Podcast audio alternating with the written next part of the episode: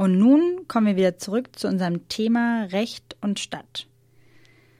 Keine Geflüchteten im Hamburger Villenviertel. Rassismus durch Baurecht versteckt. Eine Urteilsbesprechung. Was ist passiert? Das ehemalige Kreiswehrersatzamt im Hamburger Stadtteil Harvestehude, einem der sehr reichen Viertel, sollte zu einer Unterkunft für 220 Wohnungslose und Flüchtlinge umgebaut werden. Das hat aber einigen Anwohnern überhaupt nicht gepasst. Sie haben beim Hamburger Verwaltungsgericht vor ziemlich genau einem Jahr einen Eilantrag gestellt, welchem Anfang des Jahres stattgegeben wurde. Der Umbau wurde daraufhin gestoppt. Doch wie wurde das begründet?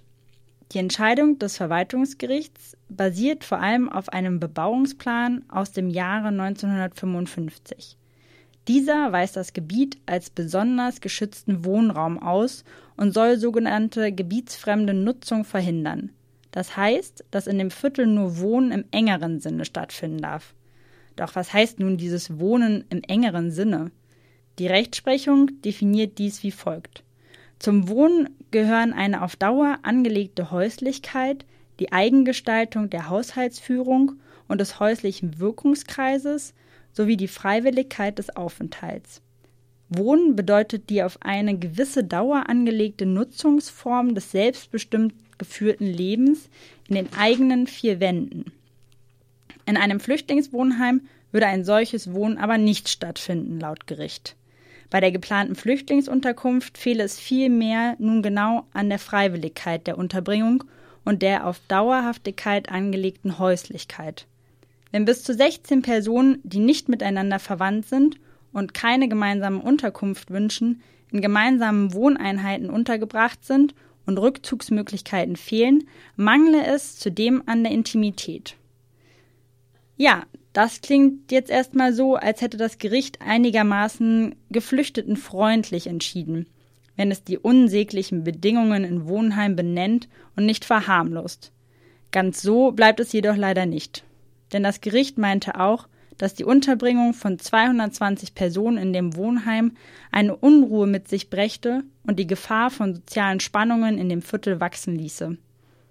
Es stufte Wohnungslose und Flüchtlinge damit als unzumutbare Störung ein, welche nicht gebietsverträglich sei und stellt damit einseitig auf die Interessen der Anwohnerinnen und Anwohner ab.